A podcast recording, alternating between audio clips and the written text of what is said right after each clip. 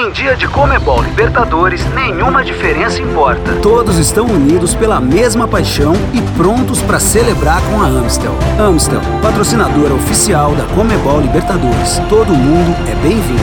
Beba com moderação.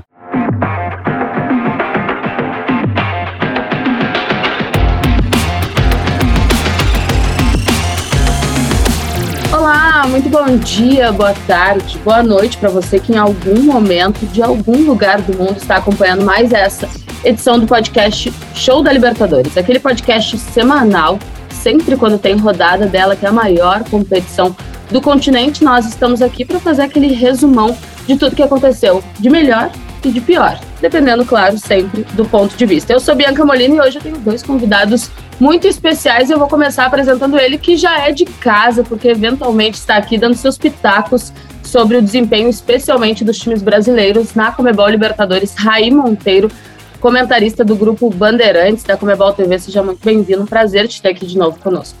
Fala, Bianca. Um abraço para você, para todo mundo que está ligado com a gente, para o Léo também, que vai fazer companhia aí nessa empreitada de analisar a Libertadores e dizer também que é uma grande honra estar ao lado dele, tá? Uma pessoa que eu acompanho há bastante tempo, uma das minhas referências aí, poder bater bola com ele nessa, nesse dia aqui sobre Libertadores vai ser uma honra muito grande também. Vamos lá.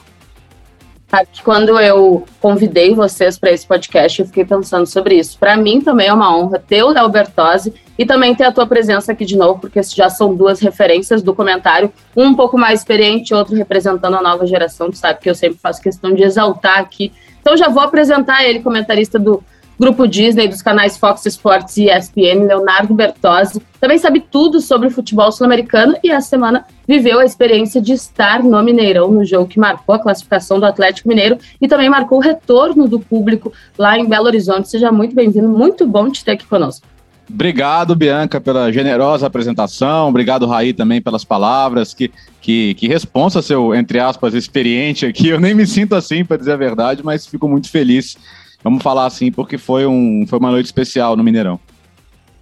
Lembrar então o que aconteceu ao longo dessa segunda metade das quartas de final da Comebol Libertadores. Abrimos a semana com o choque rei na casa do Palmeiras e dessa vez o Palmeiras venceu e venceu com autoridade o São Paulo, uma vitória por goleada, goleada sim, porque eu apresento e para apresentadora 3 a 0 é goleada. Palmeiras 3 São Paulo 0, primeira vez que o Palmeiras consegue eliminar o tricolor em Comebol Libertadores e, com isso, avançar à semifinal. O atual campeão já se garantiu entre os quatro melhores da competição.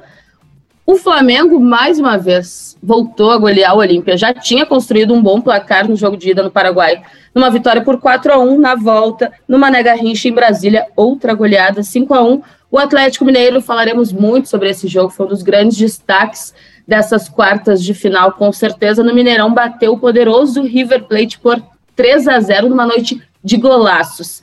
E o Fluminense foi o único brasileiro que teve que sair do país para decidir essa vaga, foi até Guayaquil visitar o Barcelona, conquistou um empate, tinha empatado em casa por 2 a 2 A gente sabe que tem o critério do gol qualificado, por isso a equipe do Equador avançou à semifinal. O Fluminense foi um brasileiro a se despedir da competição. Vou começar com o choque rei Raí, de alguma forma, surpreendeu o resultado conquistado pelo Palmeiras sobre o São Paulo?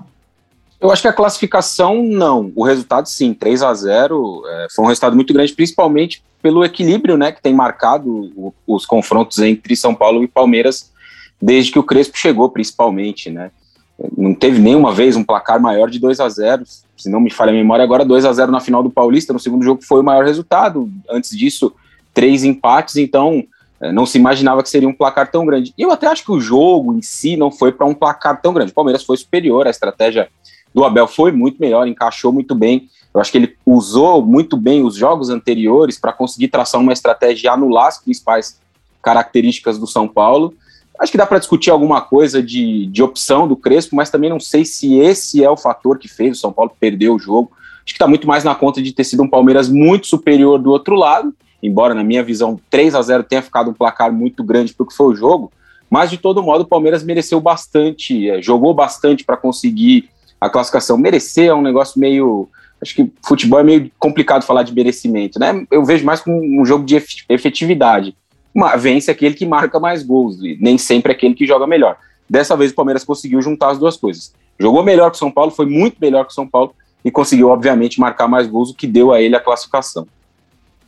Sabe que eu tava pensando, Bianca? É, é, como futebol é um jogo de episódios mesmo, porque acho que ninguém vai discutir que o Palmeiras foi melhor, mas o São Paulo teve a bola do 1x1 no pé do Pablo, né? Uma bola que, que, um, que um atacante de, de primeiro nível você sempre espera que vai colocar no gol. E não era uma finalização muito complicada, ele acabou falhando. E 1 a 1 ali, na, já na metade do segundo tempo, no contexto que estava o jogo, não sei se o Palmeiras teria até a capacidade mental para voltar.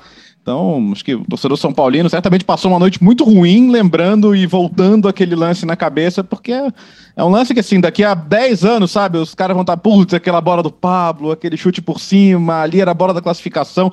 E aí, num, num piscar de olhos, o que era um a um vira um 3 a 0 porque o, o, gol, o segundo gol é o gol que acaba definindo a situação. É, o terceiro gol já, já, já vem na esteira e depois da expulsão do Vitor Bueno, então no momento que ele perdeu a cabeça ali, não, não havia mais nenhuma possibilidade para o São Paulo reagir. Mas isso não diminui o fato do Palmeiras ter feito um grande jogo e algumas individualidades em especial. A partida que fez o Danilo, assim, de altíssimo nível. Esse menino parece que tem anos de futebol já nas costas, está habituado a esse tipo de jogo. Foi bem demais. Em relação à final do Paulista, tem um Dudu a mais, né? E acho que esse é um trunfo gigante para o Palmeiras na sequência da competição. É um cara vitorioso, acostumado, acostumado a decidir grandes jogos, que no popular, o torcedor sabe que ele não pipoca, né? Sabe que na hora da decisão você pode contar com o Dudu ali para resolver para você. Então esse é um fator diferencial também. O Palmeiras chega muito forte e tem um técnico que sabe adaptar a estratégia aos jogos. É, é nos mata-matas ele tem um retrospecto incrível, porque a, a única. Uh, ele foi eliminado, sim, perdeu a final do Paulista, foi eliminado na Copa do Brasil, mas até agora não sabe que é ser eliminado uma Libertadores, na segunda que ele já está. Fez ganhou um título, está numa semifinal, e, e na outra Copa do Brasil ele ganhou. Então o retrospecto do Palmeiras no Abel em mata-matas é incrível e, e é um técnico que sabe muito bem encontrar a estratégia para esse tipo de jogo, né? Lembra, só traçando um, um, paralelo rápido da brincadeira mais, né? Lembra o Zidane no Real Madrid, né? Nos primeiros é. três anos ele não perdeu nenhum mata-mata de Champions, ganhou os três. Mas só para completar rapidinho, é isso que o Léo falou, a, a, questão do Dudu, né? Como a estratégia também foi traçada para que ele pudesse ser um fator diferencial, né? Uhum. O fato do Abel jogar com ele mais solto ali atrás do Rony, como um 10, em alguns momentos ele jogou assim lá atrás, com, com o Felipão principalmente. É, então, como a estratégia favoreceu também o jogo do Dudu e na lógica ali dos encaixes no, no, no setor de meio campo, dos volantes do Palmeiras contra os volantes do São Paulo, ele sobrou. E sobrando, com a qualidade técnica que ele tem, ele passeou pelo campo. Né? E o gol, marcado por ele, o segundo gol, mostra muito isso. Ele vai ali, para cá, para lá, volta, se posiciona no meio dos zagueiros, a bola bate, volta, revolta, bate para ele, volta para ele e ele faz o gol. Então, é, acho que além disso, né, a estratégia também foi muito montada para que ele pudesse brilhar, e isso obviamente aconteceu. É, a gente sabe que nesse tipo de jogo, como o Léo falou, além da qualidade técnica, faz diferença também a experiência de um jogador como o Dudu, né?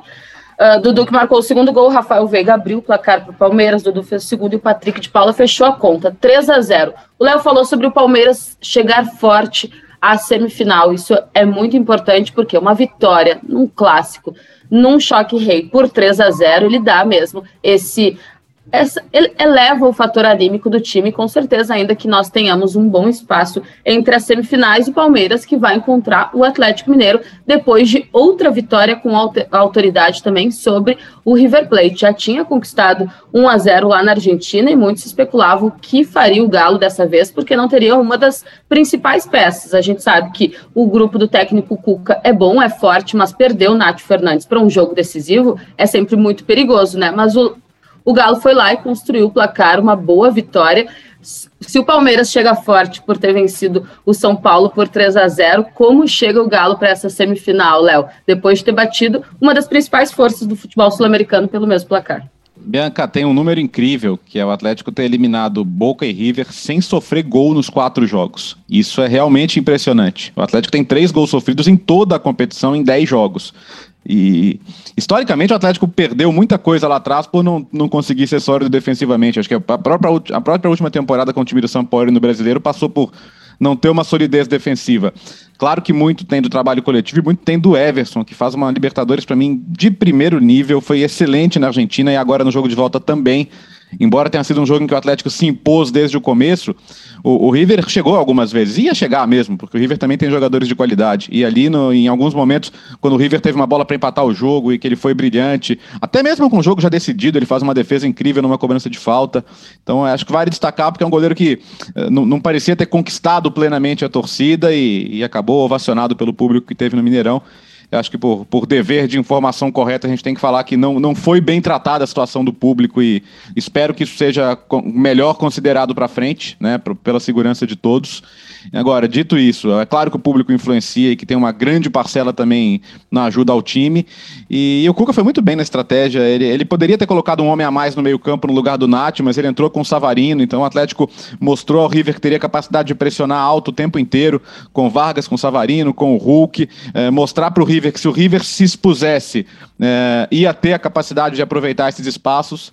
E aí um, um detalhe particular vai para o Hulk, né? O, o Hulk assim, como contratação no futebol brasileiro esse ano, tá lá no topo, é absurdo.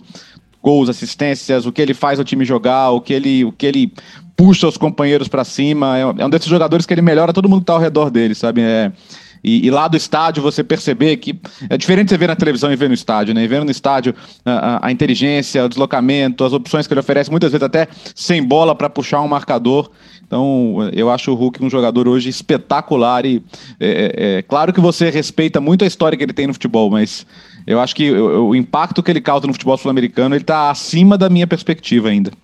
É muito bom vê-lo jogar, né? No início da Comebol Libertadores a gente especulava sobre esses grandes nomes que estavam voltando ao Brasil e que estavam voltando ou disputando pela primeira vez uma Comebol Libertadores. O Hulk concedeu uma entrevista aqui para os canais oficiais da Comebol Libertadores, para os agregadores de podcasts oficiais, né? Tá disponível ainda. Parte dela é bem atemporal, então eu sugiro ao torcedor do Atlético Mineiro que vá ouvir podcasts, uh, Spotify, iTunes Store, Deezer e SoundCloud. Ele fala sobre a expectativa mesmo, a ansiedade que ele tinha de jogar uma Comebol Libertadores e falava sobre a possibilidade de eliminar um Boca Juniors. Eliminou, e acho que o, o Galo fez muito mais em termos não de onde a gente sabe que o Galo pode chegar, mas de simbologia mesmo, né? Porque, como tu falaste, passar por times como Boca Juniors, como River Plate, tem uma, uma coisa diferente, assim, dentro do cenário sul-americano, e o Hulk sendo um dos grandes personagens desse time.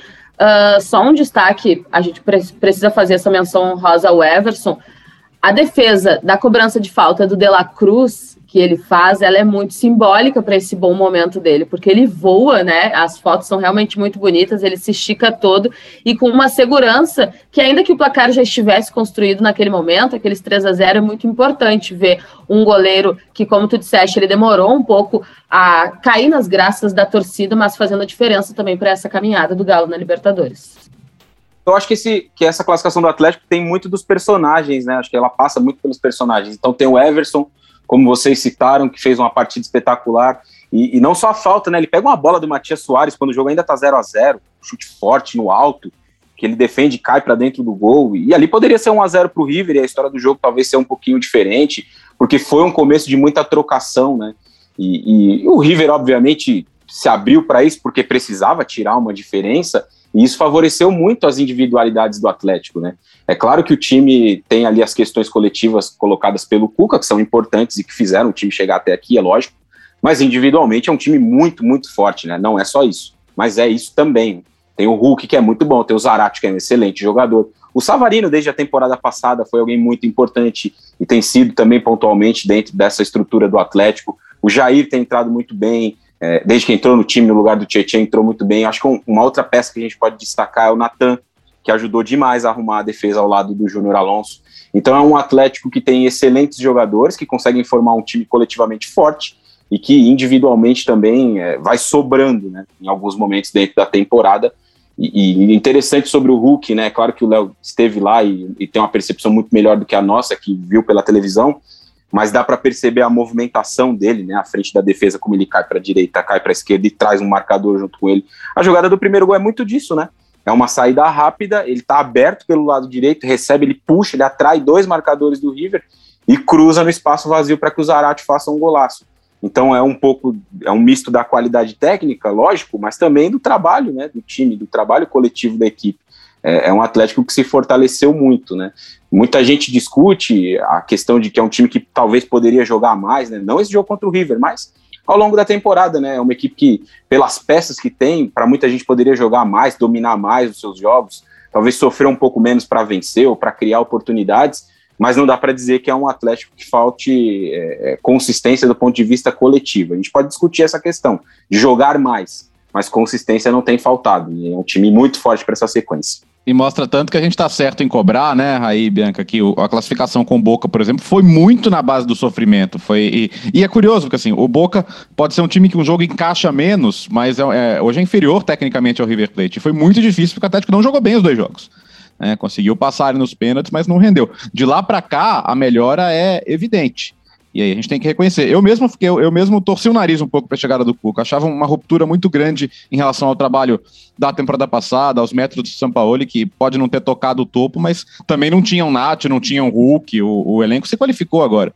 E fica a perspectiva de contar com o Diego Costa, né? Que acho que, da mesma maneira que a gente está discutindo aqui o quanto que um Dudu ajuda o Palmeiras, o Atlético tem a perspectiva de, de contar com o Diego Costa, que acho que pode ter impacto parecido com o do Hulk. Um cara que tem uma carreira brilhante lá fora, tá voltando ao Brasil já numa fase mais avançada da carreira, mas que se tiver bem fisicamente, como por exemplo tá o Hulk, ele é um cara que pode ser devastador para as defesas adversárias.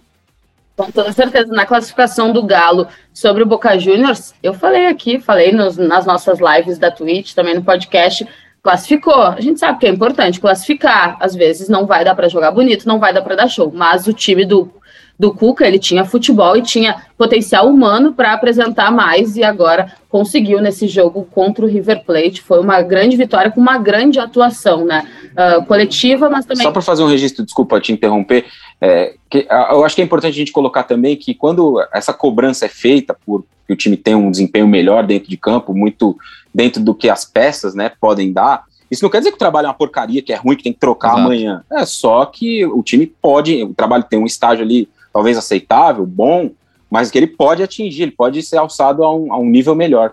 É rapidinho agora, até porque falta um mês ainda para essas semifinais da Comebol Libertadores, lembrando que elas acontecerão nas semanas do dia 22 e do dia 29 de setembro. Mas assim, em 30 segundos, o que a gente pode esperar desse duelo entre Palmeiras e Atlético Mineiro? Lembrando que o Atlético Mineiro fez a melhor campanha geral na fase de grupos, então mais uma vez vai decidir a vaga à final em Belo Horizonte, no Mineirão. Recentemente, a gente viu um confronto entre os dois pelo Campeonato Brasileiro. Uma vitória por 2 a 0 do Atlético, mas a gente sabe que as coisas mudam. Especialmente porque o Galo pode se reforçar ainda mais, como tem esse ato de um mês. Alguns jogadores, invariavelmente, podem sair, hora por lesão, hora por opção técnica. Léo Bertozzi, um minutinho assim, ó, papum. Se o jogo fosse semana que vem, o que a gente poderia esperar desse, desses dois confrontos entre as duas equipes? Um jogo explosivo, porque você tem duas equipes que não é que não se incomodam em fazer um jogo mais direto, elas gostam. Elas gostam. Então, não, não é que o, que, o, que o Atlético do Cuca seja um time que gosta de parar a bola, rodar, não. Se você puder chegar ao gol com a menor quantidade possível de toques, vamos embora. E o, e o time do Abel, assim, se você, se você puder me dar o espaço para eu aproveitar com jogadores de velocidade que eu tenho, também, vambora. Então, pode ser um jogo estratégico, mas pode ser um jogo franco, depende muito de quem vai tomar a iniciativa. O fato do primeiro jogo ser no, no, no, no Allianz Parque, o Palmeiras já confirmou que, independentemente de público ou não, vai jogar lá. É, é, é um campo onde o Palmeiras está muito mais acostumado e, e é difícil ganhar do Palmeiras lá. E, mas eu acho que vai ser um grande confronto, porque não, não, não, são duas equipes de esperar muito, não. São duas equipes que gostam de, de agredir e de principalmente contar com espaço para chegar ao gol rápido. Esse jogo eu acho que combina duas coisas que, que vão ser muito interessantes da gente observar, né?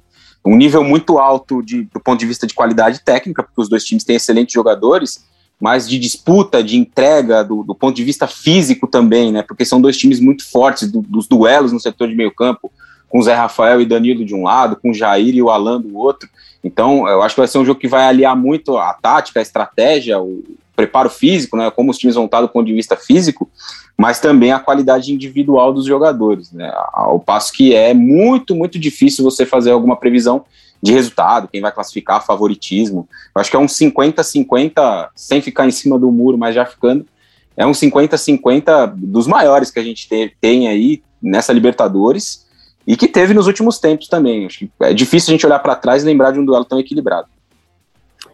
Falamos de duelos equilibrados. Do outro lado da chave da Comebol Libertadores, nós tivemos umas, uma, da part, uma das partidas mais desequilibradas das quartas de final da Comebol Libertadores. Flamengo, que construiu no placar agregado uma vitória por 9 a 2 sobre o Olímpia. A gente sabia da fragilidade do adversário, como o Olímpia, apesar de ser tricampeão da Comebol Libertadores, já não vinha algumas temporadas mostrando um bom futebol, acabou uh, eliminando o Internacional muito mais por demérito do próprio Internacional do que mérito desse futebol apresentado pela equipe paraguaia. O que dá para tirar de bom desse time do Flamengo? Porque a gente sabe que era esperado esse tipo de vitória, até com um pouco mais de facilidade, mas é possível que o torcedor se anime para além do placar, pensando na sequência da, da competição, Raí? Ah, claro que sim, né? Porque o, o, Flamengo, de novo, é um time que se fortaleceu muito de confiança, né? A chegada do Renato, na minha, minha visão, não representa uma mudança do ponto de vista tática né? muito grande. Fez pequenos ajustes, trouxe o Arão de volta para o meio, deu um pouco mais de liberdade para que os jogadores pudessem se movimentar muito parecido. Eu não gosto muito de ficar voltando a 2019, né? Acho meio chato a gente ficar toda hora falando do Flamengo de Jesus, mas infelizmente nesse caso eu acho que é um pouco inevitável, porque a dinâmica ofensiva ela me lembra bastante, né? As aproximações, os jogadores é, ocupando mais o setor da bola do que do, do, jeito que era com o Rogério, né? Dois jogadores abertos, dois jogadores atrás do Gabigol, enfim. É, são estilos diferentes de, de, de jogar futebol. Então acho que esse é o grande mérito do Renato. Talvez identificar ali uma maior liberdade, que os jogadores se sentem mais confortáveis jogando dessa forma e que a partir disso o rendimento deles melhora muito. E acho que a confiança, né? O ambiente é muito diferente daquele ambiente que era com o Rogério, pelo menos vendo de fora, é óbvio, a gente não tá lá dentro, não, não dá para dizer isso com 100% de certeza, mas pelo que transparece, né, o, o Flamengo está mais leve nesse momento da temporada. E isso vai influenciar, obviamente, dentro de campo, porque quando você consegue reunir bem, Gabigol, Bruno Henrique, é, Arrascaeta, Everton, o Diego bem de novo, os jogadores que vão entrando do banco, né, e conseguem até deixar ali gols, assistências, Vitinho, Michael, você coloca esse time como um dos grandes candidatos ao título da Libertadores outra vez, né. A defesa ele conseguiu ajustar alguma coisinha ali também, né, o time tem sofrido menos gols, a parte aquele jogo contra o Internacional, o, o, Flamengo tem melhorado muito no recorte desde a chegada do Renato. Acho que esses dois jogos contra o Olímpia são mais difíceis sim, de fazer um, um, um, retrato fiel de, do ponto de vista de competitividade, porque o Olímpia é um time muito, muito frágil, né? Acho que, sem sombra de dúvidas, o mais frágil aí dessa fase oitavas de final de Libertadores. E a gente se lembra muito bem como o Olímpia se classificou contra o Inter. Foi um jogo em que o Inter massacrou, teve pênalti, um monte de, de, de oportunidade, bola na trave, goleiro fazendo várias defesas. E o Olímpia conseguiu segurar o 0 a 0 e avançou nos pênaltis. E não foi, não competiu, né? O Olímpia não competiu com o Flamengo em nenhum momento. No primeiro jogo se abriu demais, tomou dois gols no primeiro tempo, até consegue diminuir, mas depois vem a goleada. E no jogo dessa semana em Brasília foi um Flamengo com uma preguiça ali no começo, a primeira meia hora, freio de mão puxado, mas aos poucos foi encaixando e conseguiu fazer cinco. Então, é um Flamengo muito fortalecido, sem dúvida nenhuma, para essa semifinal, onde é muito favorito. É, o Flamengo que vai encontrar o Barcelona de Guayaquil, o Barcelona de Guayaquil que teve uma campanha melhor na fase de grupos, por isso o Flamengo começa decidindo a semifinal no Brasil e vai disputar a vaga semifinal lá no Equador. O Barcelona que fez a melhor campanha do seu grupo dentro da fase de grupos, um grupo que tinha da Strongest, Santos, Boca Juniors, depois eliminou o Vélez nas oitavas de final e agora deixou para trás o Fluminense nas quartas de final. Chega a ser um problema para pensando na continuidade do Flamengo, pensar agora em enfrentar o Barcelona de Guayaquil, vem fazendo uma grande campanha, mas será que o bastante para eliminar o time do Renato Portaluppi? respeito, mas sem medo. Como o Raí colocou 50% em Palmeiras e Atlético, aqui não. Aqui você pode colocar uns bons 80% aí para o Flamengo sem medo. É, quando eu coloco os 20 para o Barcelona é porque o futebol tem disso, e o mata-mata tem disso. Você consegue encaixar um gol fora, você consegue levar a decisão para casa, então pode acontecer. Né? As surpresas existem na história da competição. E é um bom time, tem jogadores muito talentosos. O Barcelona é o time mais consistente aí dos últimos anos em Libertadores, fora Brasil e Argentina, né? Chegou a outra semifinal, aquela semifinal com, com o Grêmio, que teve o Marcelo Gross sendo um grande herói. Foi uma dificílima aquela semifinal, inclusive.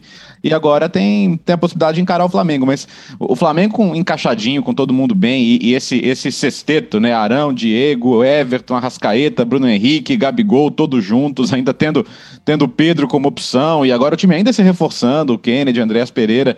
Então você está vendo todo mundo ainda buscando mais peças, porque essa briga é, ela é muito difícil, os times querem estar bem em todas as competições também. Mas o Flamengo, acho que se, se fizer o dever de casa direitinho, esse é um time que tem 3, 4 gols na agulha em qualquer jogo. Então, por isso que é tão difícil enfrentar o Flamengo.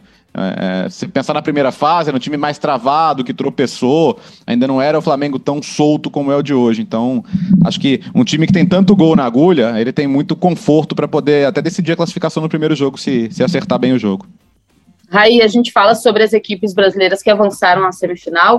Uh, estamos vivendo o, a edição com mais brasileiros entre os quatro, né? São três. Poderíamos ter tido quatro, mas o Fluminense fez o que vinha fazendo já ao longo da temporada, né? Porque um Flu que oscilava muito sob o comando do técnico Roger Machado, acabou até abrindo mão da vitória. Eu acho que a não classificação para a semifinal passa muito mais pelo jogo de ida uh, no Rio de Janeiro, aquele 2 a 2 que a gente sabe que, pelo fato de ter ainda o critério do gol qualificado, deixou o tricolor numa situação desconfortável, não tão ruim, porque a ele bastava uma vitória por 1 a 0 em Guayaquil, ainda assim, para avançar. Acabou conquistando um empate, não o bastante, mas reflexo do que já vinha mostrando. Foi longe na Comebol Libertadores, voltou à competição depois de oito anos, mas sem mostrar por que estava entre os oito melhores.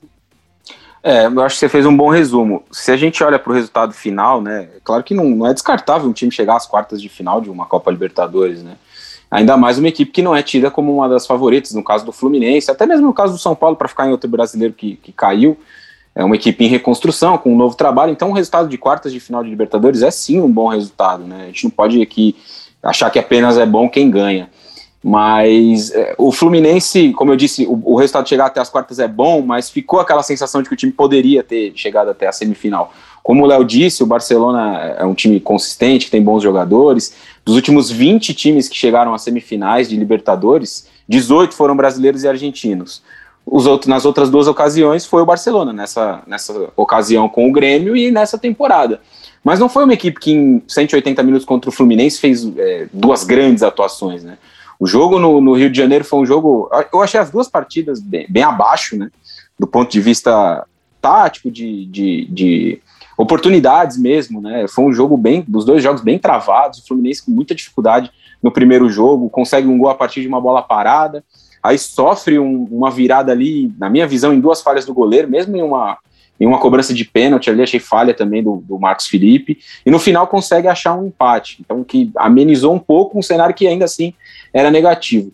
No jogo dessa, dessa quinta-feira, em Guayaquil, foi um Barcelona que foi um, um, Fluminense que em vários momentos teve mais a bola, que conseguiu ficar mais no campo de ataque, mas sem conseguir ser agressivo, sem conseguir criar oportunidades, sem conseguir de fato fazer o goleiro trabalhar, né?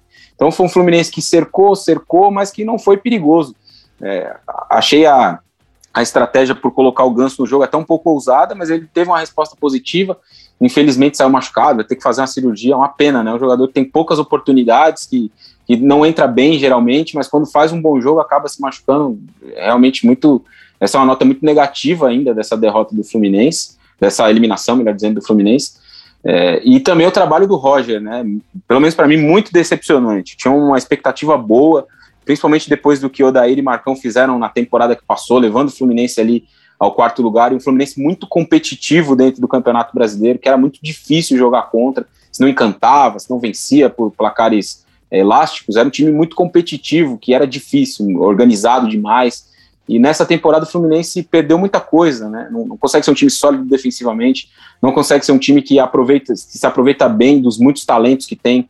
Então, André, Martinelli, Gabriel Teixeira, Luiz Henrique, Caio Paulista, vários jogadores mais jovens que não têm encontrado o seu melhor rendimento nesse momento da temporada. Então, acho que essa é a principal nota negativa né, do Flu, na minha visão. O trabalho do Roger muito, muito abaixo de qualquer expectativa quando ele assumiu a equipe.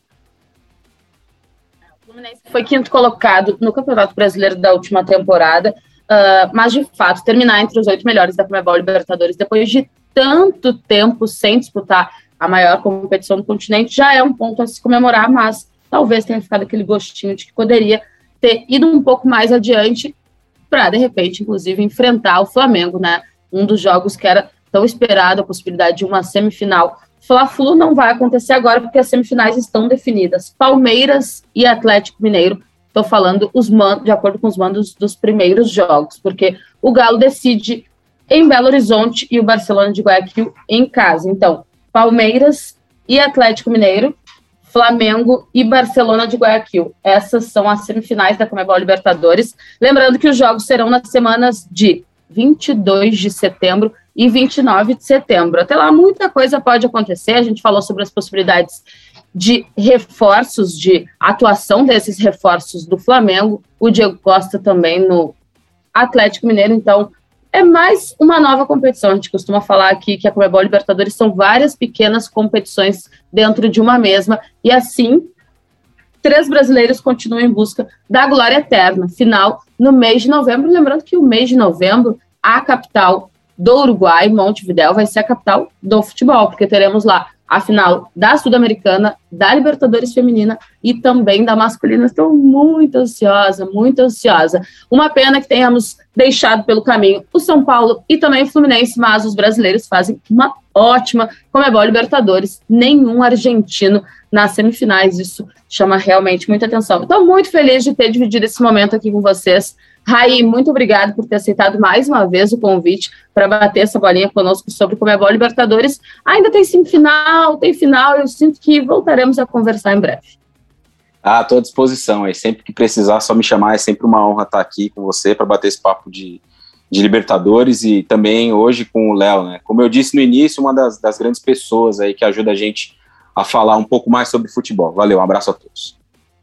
Leonardo Bertozzi, obrigado também por ter participado conosco. Agradeço também sempre aos canais Disney, Fox Sports e ESPN pela liberação, porque com certeza abrilhanta aqui o nosso podcast com seus conhecimentos sobre o futebol sul-americano e a Libertadores, que eu sei que é uma competição que tu gostas bastante também. Muito obrigado, seja bem-vindo. Já esteja, já se sinta convidado a voltar sempre que quisesse. Obrigado, Bianca. Agradecendo ao Mickey também pela liberação e muito feliz de estar aqui com vocês e sempre as ordens. Vamos que vamos, que vão ser semifinais épicas. Gente, obrigado pela companhia. Lembrando que estamos no Instagram, no Facebook, na Twitch, no Twitter, site oficial da Comebol Libertadores, com estatísticas, com tabelas atualizadas, com textos opinativos. Estamos também em todos os agregadores de podcasts. Vamos lá. Deezer, iTunes Store, SoundCloud e Spotify. Esse foi o podcast Show da Libertadores. Eu sou Bianca Molina, sempre acompanhando com vocês tudo que acontece de melhor e de pior na Comebol Libertadores. Um beijo, se cuidem, tchau, tchau e até a próxima.